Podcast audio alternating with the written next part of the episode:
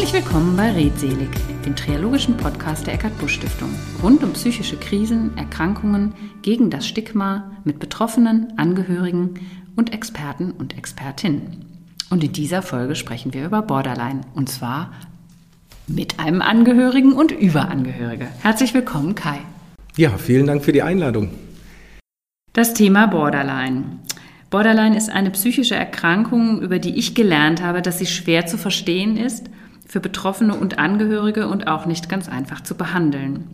Ich freue mich sehr, dass ich heute dich hier habe, lieber Kai, und wir den Angehörigen damit mal wieder ein bisschen mehr Raum geben und uns diese Perspektive anhören.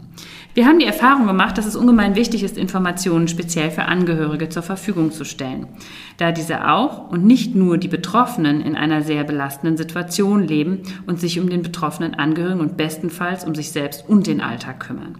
Und dann auch noch Borderline. Sehr harte Bedingungen. Ich freue mich, dass du da bist und jetzt stelle ich dich mal ein bisschen vor. Kai Kreuzfeld aus Köln, Jahrgang 1971, also Richtig. wir beide. Heilpraktiker Psych, wie man das so schön nennt, und sehr aktiv in der Angehörigen-Selbsthilfe.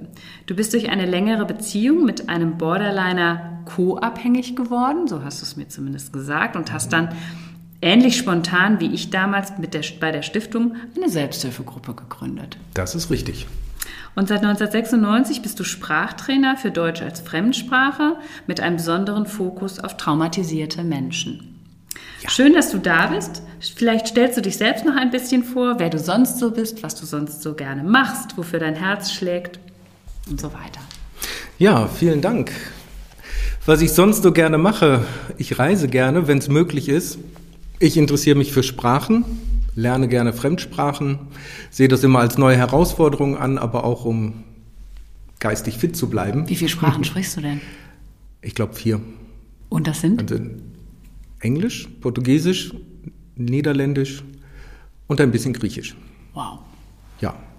Das finde ich schon beeindruckend. Aber wenn ich mehr Zeit hätte, würde ich noch mehr lernen. Also das ist, was mich fasziniert. Reisen, kochen, neue Dinge ausprobieren. Ja, das macht Spaß. Super.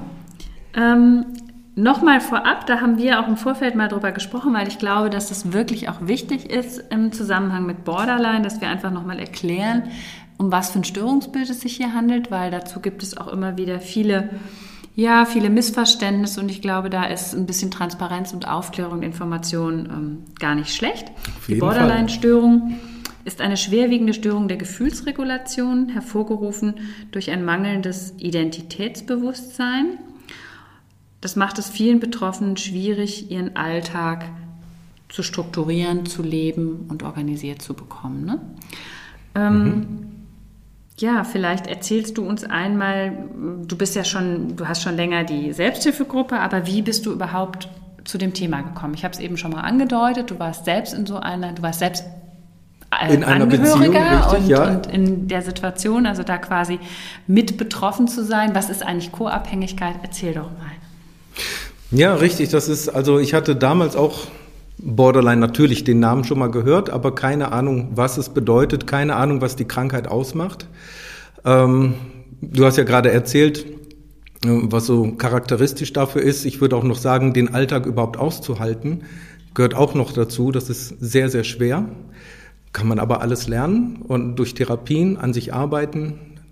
Ähm, ja, mein damaliger Partner hatte Borderline und ich hatte keine Ahnung davon, was passiert. Ich hatte keine Ahnung, wie ich seine ähm, Gefühlsausbrüche, seine Stimmungsschwankungen einzuordnen hatte. Ähm, ich dachte immer, alles richtig gemacht zu haben oder ja, wenn er aufgeregt war, habe ich versucht zu beruhigen.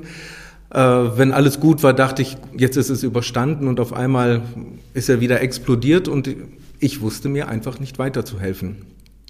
Dann habe ich natürlich, wie alle anderen das auch machen, gegoogelt, was könnte es sein, äh, bei verschiedenen Kliniken mal geguckt, ähm, welche Krankheitsbilder behandeln die und habe dann gedacht, oh, da habe ich ihn wieder gefunden oder hier. War es aber alles nicht. Also ich war mir dann ziemlich sicher mit Borderline, weil das am besten passte. Und ich habe ihm dann auch ähm, später dann diese neuen Symptome, die man oder von denen man fünf haben muss, um Borderline ähm, diagnostiziert bekommen, zu bekommen. Und er meinte, er hätte alle neun. Also war ich mir auch ziemlich sicher, wie ich da noch Borderline kennengelernt habe und was ich erlebt habe, ähm, dass es das war. Das heißt, du hast ihn das erste Mal damit konfrontiert, dass es sich hier um eine Krankheit handelt? Richtig, die einzige Krankheit, die er immer vorgeschoben hat, sei eine Depression. Die ist sicherlich auch mit dabei gewesen, ne? aber das, er meinte, er sei halt nur depressiv.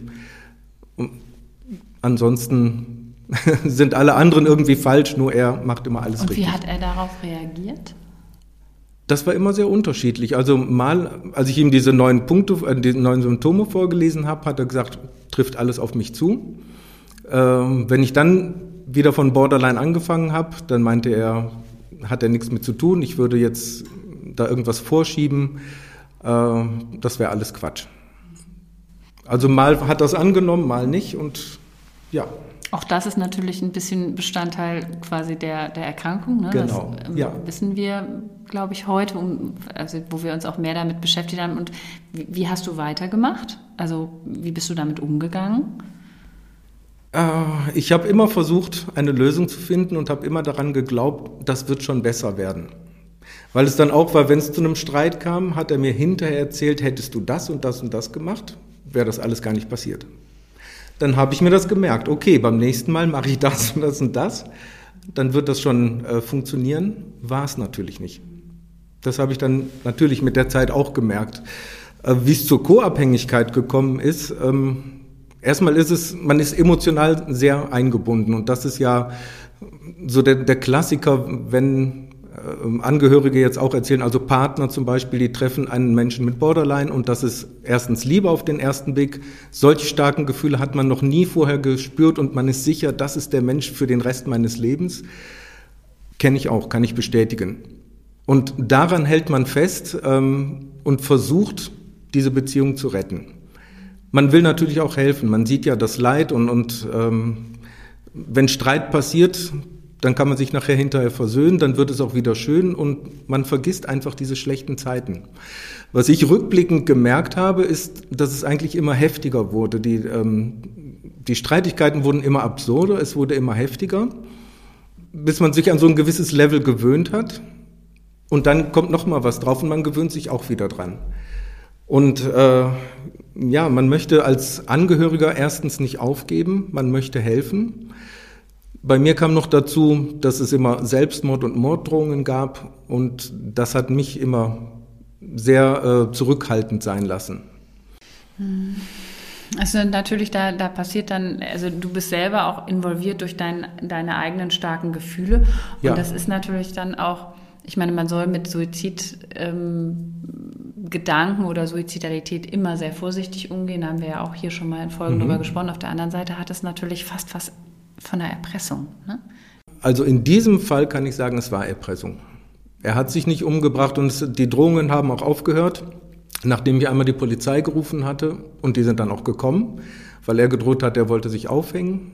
Und da habe ich gesagt, jetzt ist Schluss, Polizei gerufen. Danach kam nie wieder eine Selbstmorddrohung. Okay. Trotzdem finde ich, ist es auch wichtig im Rahmen unseres Podcasts einfach zu sagen, dass man damit immer sehr ähm, ja sehr ernst umgeht und das auch Absolut. ernst nimmt, ja. ne? gerade bei Menschen, die in psychischen Krisen sind. Das ja. Ich habe auch die Polizei gerufen, weil ich es ernst genommen habe, also nicht um ihn eins auszuwischen, dass das äh, diesen Effekt hatte. Damit habe ich gar nicht gerechnet. Aber wir sind ja verpflichtet, wenn solche Drohungen kommen, zu reagieren und ähm, ich habe es immer sehr ernst genommen, aber natürlich habe ich auch diese dummen Sachen gemacht, wie alle Messer verstecken. Damit kommt man nicht weiter. Ne? Ich hätte viel früher diesen Schritt gehen sollen. Ähm, aber das ist ja auch eine Sache, da muss man sich selber überwinden. Polizei zu rufen oder die Ambulanz zu rufen, das macht man nicht mal ebenso. Wie ist es denn weitergegangen mit euch beiden? Ich nehme mal an, ihr seid heute nicht mehr ein Paar und ähm, daraus ist ja auch dann die Selbsthilfegruppe entstanden. Richtig, also die Selbsthilfegruppe ist noch vorher entstanden, weil ich einfach nicht weiter wusste. Ich wusste mir nicht zu helfen. Ich dachte mir, so kann das Leben auch nicht weitergehen. Ich konnte mich aber auch nicht trennen. Das ist auch wieder so das Typische, wenn man halt co-abhängig in einer Beziehung ist. Ne? Man kann nicht einfach einen Schlussstrich ziehen, obwohl man weiß, das wäre das Beste. aber es geht nicht. Da sind Gefühle drin und äh, wie gesagt, auch viele Ängste sind damit verbunden.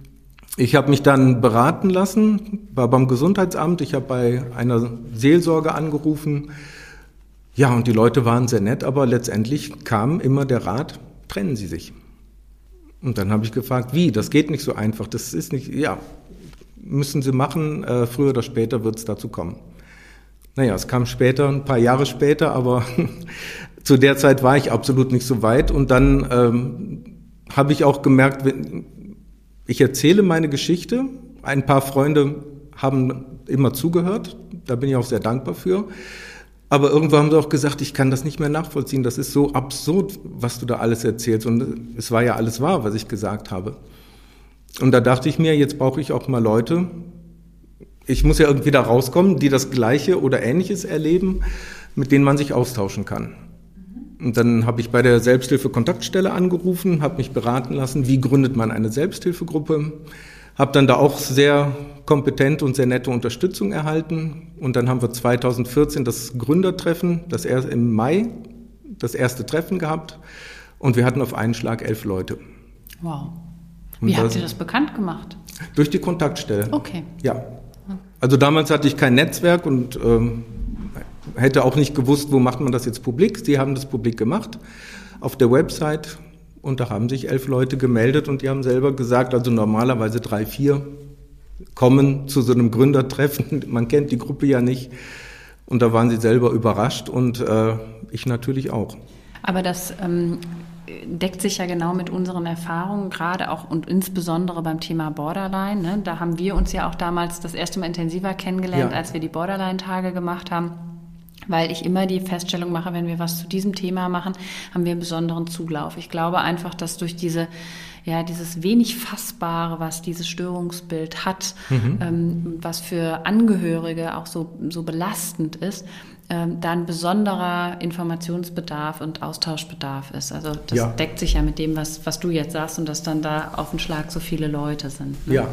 Vielleicht machen wir jetzt so eine Art kleinen Werbeblock, weil dein, ja, dein, die Selbsthilfegruppe gibt es ja nach wie vor und ihr seid, ihr habt euch ja auch weiterentwickelt ähm, und seid online ähm, in der Corona-Zeit ähm, tätig gewesen. Vielleicht magst du dazu was sagen. Zu dem neuen Projekt können wir äh, am Schluss auch nochmal was sagen, aber dass du einfach mal sagst, für die, die sich jetzt interessieren, was macht ihr, wie kann man euch finden, wie kann man euch erreichen?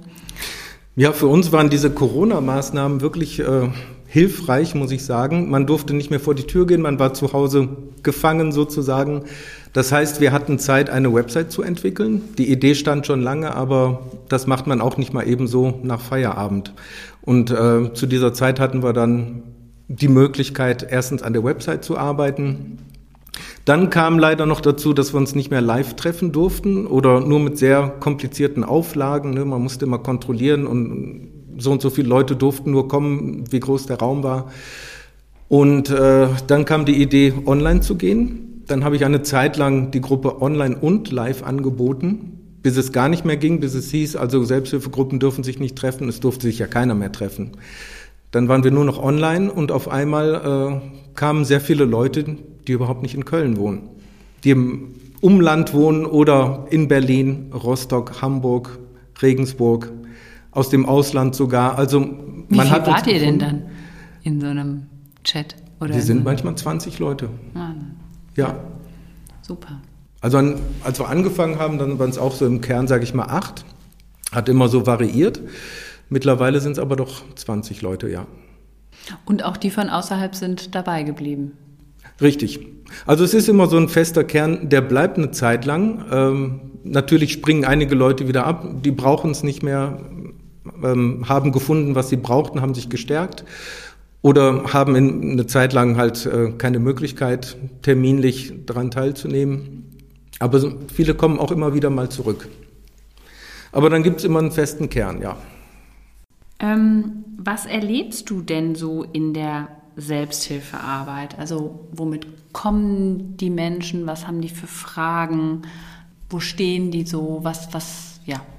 Das ist sehr unterschiedlich. Also viele kommen wirklich, weil das Kind gerade die Diagnose bekommen hat. Jetzt steht Borderline im Raum und man fragt sich, was ist das?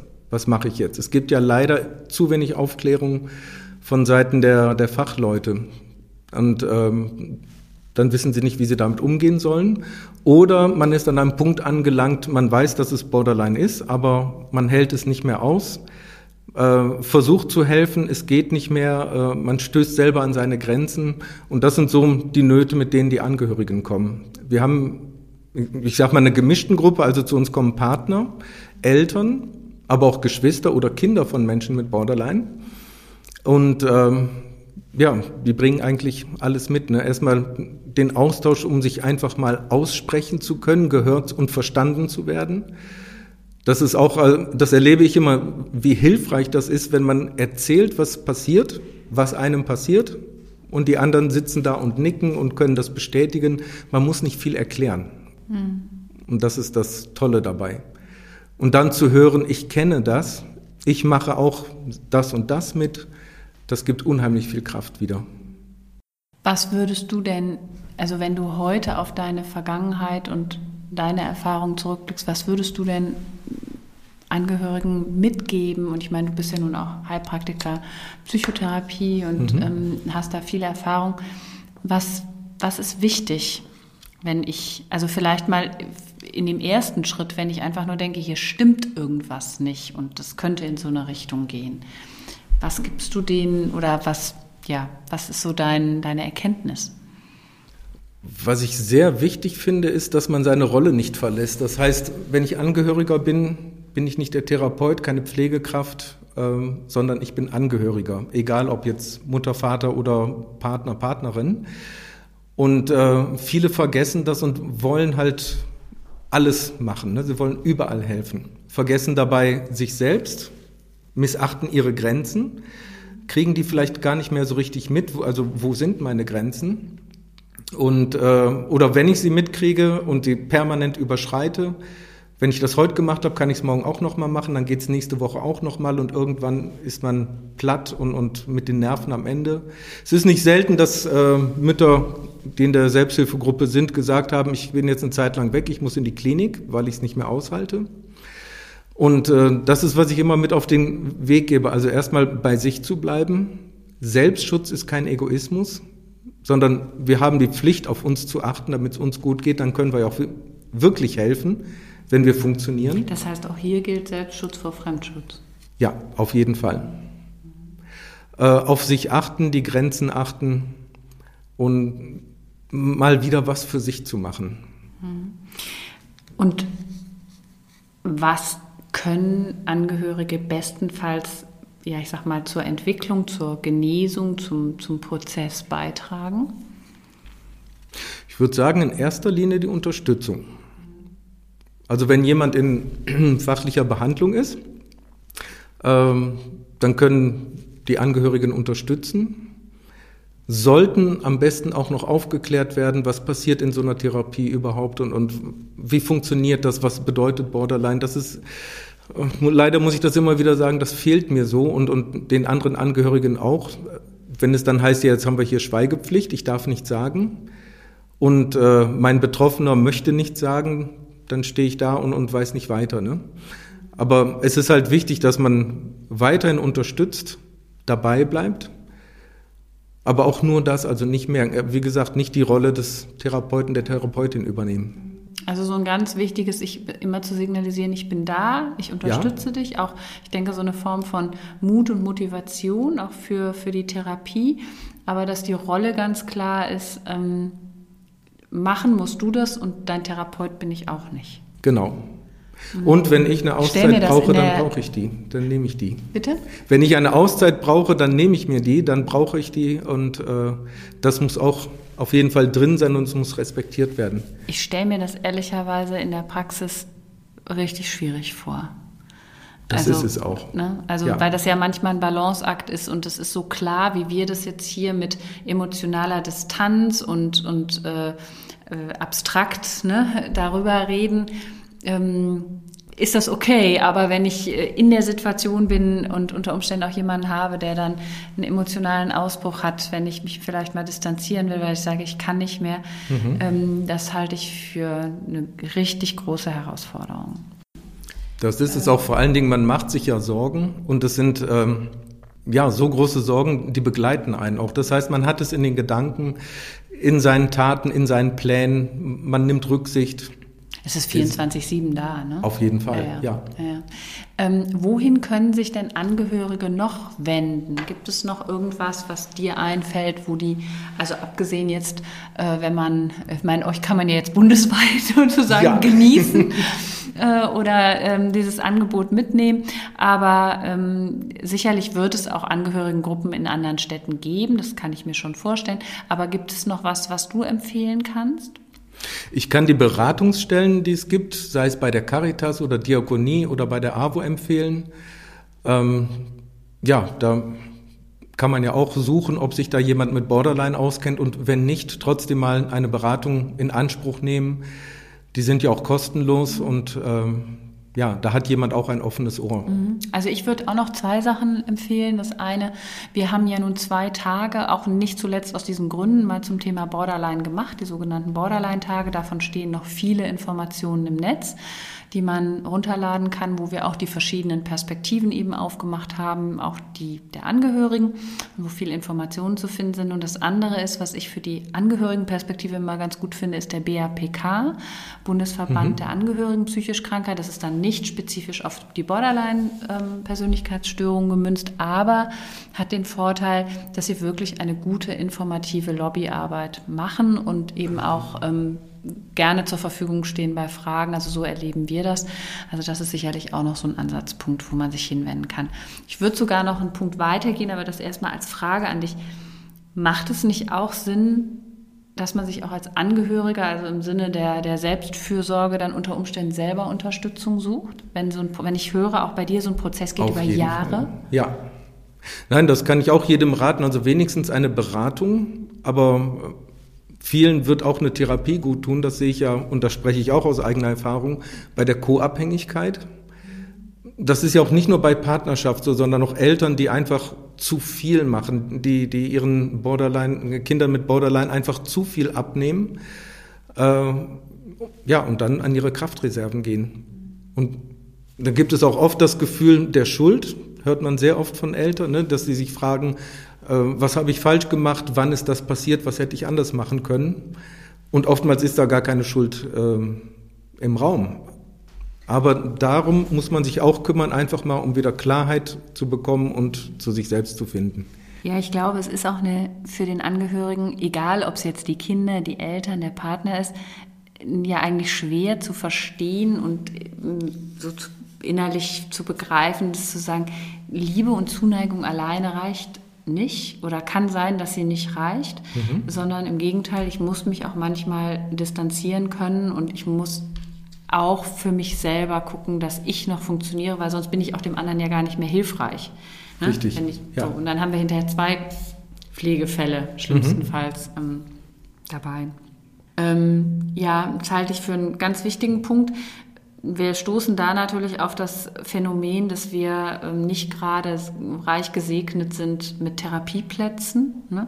Selbst Leider. wenn das ja hier ja. für einen Angehörigen so sein könnte, dass man sagt, ja, vier, fünf Termine reichen durchaus aus, um erstmal so sattelfest sich zu fühlen, dass man wieder besser damit umgehen kann und dann vielleicht nur mal nach, nach Absprache. Aber wir haben diese Plätze eben ja auch schon nicht. Ne? Wir haben sie für die ja. Betroffenen an vielen Stellen leider nicht, zumindest nicht zeitnah genug. Äh, und wir haben sie ähm, für die Angehörigen auch nicht in der Form, wie wir sie brauchen können. Umso wichtiger sind eben so Austauschforen, wie ihr das ja. macht. Denn für viele reicht es wirklich, ein paar Tipps zu bekommen und mal ähm, besser zu verstehen, was bedeutet Borderline, was, ähm, welche Konsequenzen hat mein Verhalten, was sollte ich ändern dabei. Und wie du gesagt hast, vier, fünf Sitzungen wären dann schon ausreichend, um einfach mal einen neuen Weg einzuschlagen, auszuprobieren. Dann kann man nach einem halben Jahr immer noch mal wiederkommen und nachfragen. Aber das ist halt die Unterstützung, die es oftmals nicht gibt. Habt ihr diese, diese Tipps oder so gängige Dinge vielleicht gesammelt und bei euch auf dieser Website zusammengestellt? Noch nicht. und äh, damit warten wir auch noch ein bisschen, denn wir haben ja vor, die, das Angebot der Selbsthilfegruppe zu erweitern. Wir wollen ja da das Zentrum für Borderline-Angehörige in Köln gründen. Genau, lass mal die Katze aus dem Sack, erzähl ja. mal, was ihr Tolles vorhabt. Also ich, ähm, wie gesagt, ich habe ja gemerkt, dass ähm, die Nachfrage wurde immer größer, jetzt zu Corona-Zeiten und ich sehe auch, wie voll die Gruppe ist. Und ich kann es im Moment wirklich nur zweimal im Monat anbieten. Mehr lässt die Zeit nicht zu, aber viele Leute brauchen mehr und äh, vielleicht auch mehr als nur den Austausch in der Selbsthilfegruppe. Also kam mir die Idee, ein Beratungszentrum zu gründen, wo man A, Beratung bekommt, vielleicht auch Therapie, wo wir aber auch äh, Kurse anbieten können, die über Borderline aufklären, entstigmatisieren, wo es aber auch Kurse geben soll, dass ich als Angehöriger wieder was für mich tun kann, sei es ein kreativer Theaterworkshop oder Gesang oder Meditation, Yoga, irgendwas, dass man wieder Kraft schöpfen kann und zu sich kommt. Ja, und so war die Idee geboren, das Zentrum für Borderline-Angehörige zu gründen. Und ich habe zum Glück zwei tolle Menschen gefunden. Den Werner, der ist äh, Coach und hilft besonders bei Institutionen und, und äh, Firmen, um sich auf die Beine zu stellen. Und Laura, die ist äh, Studentin der internationalen Kommunikation und für die Förderrecherche zuständig. Und wir haben so dieses Kernteam gegründet, um ja, das ZBA weiterzubringen.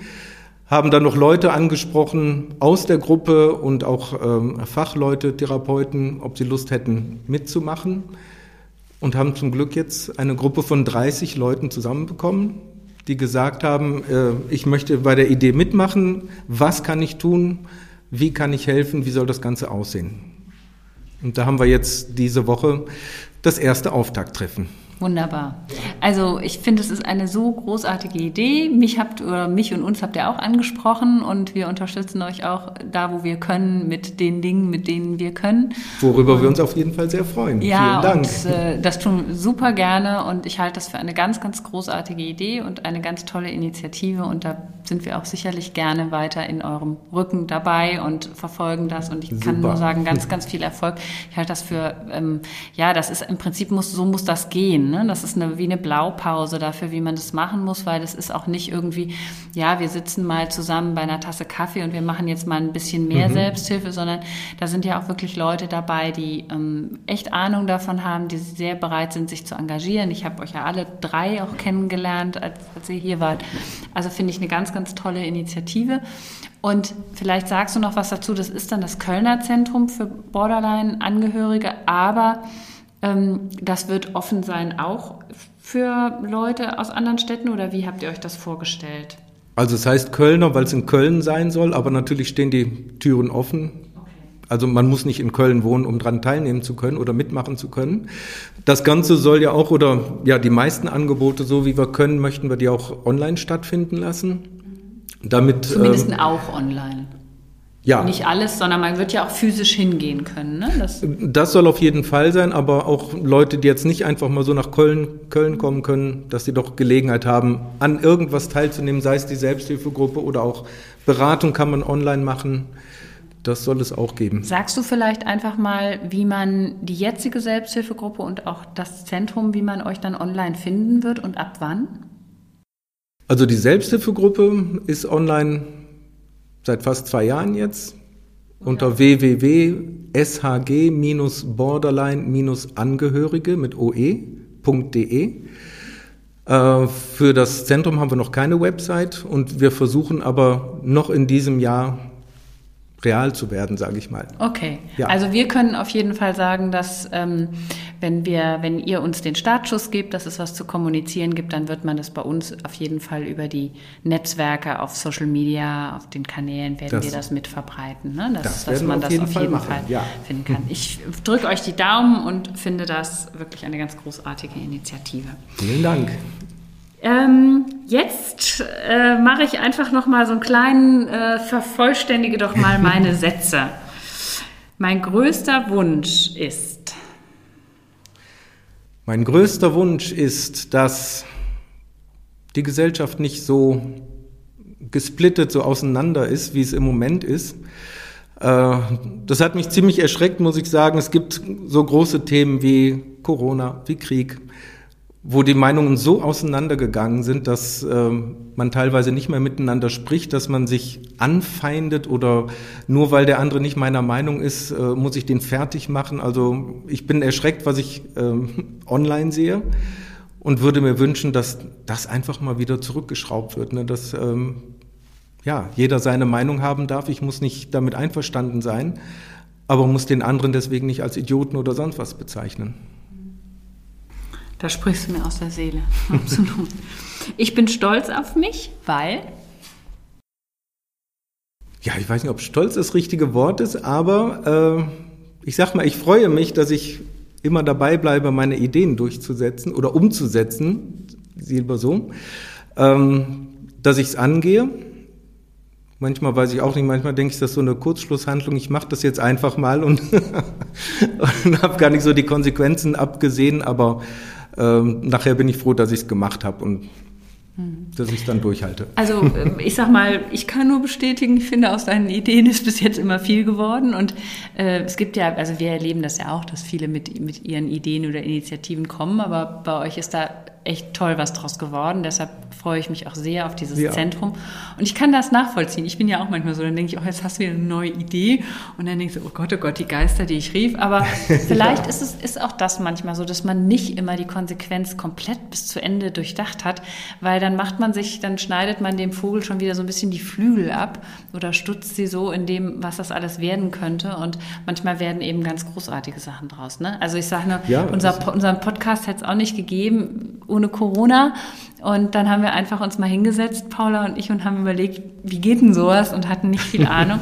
Und jetzt haben wir über 20 Folgen und ähm, haben große Freude dran und ich glaube, wir verbreiten auch ganz gute Informationen. Also insofern finde ich das Auf immer super, Fall. dass man einfach auch mal mutig ist mit seinen Ideen. Und ähm, ja, ich denke, wenn ich mir überlegen würde, wie viel Arbeit das macht oder was alles passieren könnte, würde ich die Finger davon lassen und ähm, Machst genau. zum Glück nicht. Genau. Und es gibt ja glücklicherweise auch immer mal Leute, die man fragen kann. Ne? Da Richtig. Bin ich, ähm, funktionieren wir ja ähnlich. Man kann sich die Hilfe und die Expertise dann mit reinholen. Ne? Und das ist auch eine tolle Erfahrung, die ich gemacht habe. Also immer Leute zu treffen, wie wir uns ja auch getroffen haben, ne? mit denen es einfach weitergeht und wo man sich die Hände reicht und guckt, was können wir noch machen. Das ist klasse. Ähm, und als letztes, es wäre großartig, wenn die Gesellschaft verstehen würde, dass äh, ein jeder seine Bedarfe und Bedürfnisse hat, die respektiert werden sollen. Muss man nicht verurteilen, muss man auch nicht beurteilen, ähm, sondern vielleicht auch mal ein bisschen interessiert reagieren. Lieber mal nachfragen, anstatt ähm, alles so zu verdonnern. Schön. Vielen Dank, lieber Kai. Ja, vielen Dank für die Einladung. Gibt es noch irgendwas, was, was dir wichtig wäre, was wir noch ähm, erwähnen sollten für Angehörige, was noch, einen besonderen, ja, was noch ein besonderer Aspekt ist? Was mir wichtig ist zu sagen, ist, dass es ähm, für alles eine Lösung gibt. Sehr viele, und ich kenne das auch, sind in einer Situation, wo man glaubt, es geht einfach nicht mehr weiter. Das war es jetzt, mein Leben wird so weitergehen bis zum Ende und ich bin nicht glücklich damit. Doch man kann da rauskommen, äh, man kann über alles sprechen, man kann Lösungen finden. Ähm, und diese gibt es auch. Die sind nicht immer einfach zu finden. Man muss recherchieren, man muss auch vor allen Dingen auch den Mut haben, etwas zu sagen. Ähm, das ist ja auch nicht gerade ein Thema Co-Abhängigkeit oder Borderline, worüber man mit jedem spricht und, und mal ebenso. Aber genau das ist wichtig, sich an Leute zu wenden, vertrauensvoll und zu sagen, ich habe hier ein Problem, ich komme nicht mehr weiter, hilf mir, gib mir irgendeine Idee. Und das nicht aus den Augen verlieren und, und das immer im Hinterkopf zu behalten. Das finde ich jetzt ein ganz, ganz schönes Schlusswort, weil das erstens mal nochmal Mut macht. Es ist aber auch, ähm, sagen wir mal, es ist auch realistisch. Ne? Es gibt die mhm. Situation, in der man das nicht sieht und man kann das zusammen entwickeln. Und ich denke auch, wenn ich wenn ich nicht spreche und wenn ich nicht offen auch nach der Lösung suche, auch mit anderen Menschen, dann werde ich sie, ähm, also dann, dann kann ich sie gar nicht finden. Ne? Also ja. erst da, wo wir, wo wir sprechen, klingt immer so platt, ne? wer reden kann, dem kann geholfen werden, aber es ist natürlich einfach was dran, ne? wenn, ich, äh, wenn ich mich artikuliere. Und es ist halt unserem Stigma geschuldet, dass das eben einfach noch nicht so sehr passiert. Und da können wir nur ermuntern, das so zu tun, so großartig wie du es tust. Vielen, vielen Dank. Ich danke. Vielen ja, Dank. Für den fachlichen und gleichzeitig auch sehr persönlichen Einblick Ähm, wir fragen aber ja unsere Leute an der Stelle, unsere Gäste, immer noch, was denn ihr persönlicher Tipp für ihre seelische Gesundheit ist. Was tust du denn? Was ist dein Tipp für die seelische Gesundheit? Mein Tipp für die seelische Gesundheit ist wirklich die eigenen Grenzen erkennen und achten und auf die Grenzen achten und sich auch mal was zu gönnen, eine Auszeit gönnen, mal was für sich tun. Ich kann mich daran erinnern an eine junge Frau, die in der Selbsthilfegruppe war. Die hat gesagt, ich bin ganz bewusst mit meinem Partner zusammen. Ich will mich nicht trennen. Er ist Borderliner. Sie hatten zusammen ein Kind. Aber sie hat gesagt, Leute, macht was für euch. Geht einen Kaffee trinken. Äh, ihr müsst nicht sofort nach Hause. Trefft Freunde, sei es nur eine halbe Stunde. Und das habe ich mir wirklich zu Herzen genommen und habe gemerkt, sie hat recht. Und das kann ich nur weitergeben. Wie merkst du denn, wenn, es an deine Grenze geht? Gibt es da so einen roten Knopf? Wirst du dann unruhig, unzufrieden, aggressiv oder wie, wie merkst du das? Weil ich glaube, dass manche das gar nicht merken. Also Grenze ist noch so ein das, abstrakter Begriff. Ja, man überschreitet oft die Grenzen und dann, dadurch werden sie auch erweitert ne, und, und, und dehnbar. Ähm, ich für mich habe darauf geachtet, ich, wenn ich merke zum Beispiel, ich werde müde, sei es jetzt geistig oder körperlich, eine Pause machen. Man muss nicht bis zur Erschöpfung irgendwas machen, dann zusammenbrechen, sondern wenn man merkt, oh, ich werde müde, dann mache ich doch jetzt lieber mal eine Pause und habe noch so ein bisschen Restenergie, auf die ich aufbauen kann. Oder genau, wenn ich nervös werde, nicht mehr konzentriert bin. Das sind für mich so Zeichen, äh, mhm. jetzt mal langsam machen. Ja, finde ich, find ich einen sehr guten und auch einen sehr konkreten Hinweis. Ne? Also wenn irgendwie ich mich nicht mehr komfortabel fühle in der Situation, das heißt Müdigkeit oder nervös oder irgendwie so, dass man dann einfach mal sagt, oh, was ist jetzt hier gerade, was brauche ich jetzt? Man muss nicht alles aushalten, würde ich sagen. Super. Vielen, vielen Dank nochmal. So, und im Juni spricht Paula Messler mit Chris Gust und sie erzählt von ihrer Angsterkrankung. Wir fragen, wie solche Erkrankungen ablaufen, was man tun kann und auch wie schwierig die Corona-Situation war und wie es ihr heute geht und was sie dafür tut. Und zum Thema Angst gibt es sogar einen zweiten Teil, der folgt dann im Juli mit Frau Gisela Herrn Mertens als Expertin zu diesem Thema. Vielen Dank fürs Zuhören. Bleiben Sie bei uns, bleiben Sie gesund, auch seelisch. Bis demnächst bei Redselig.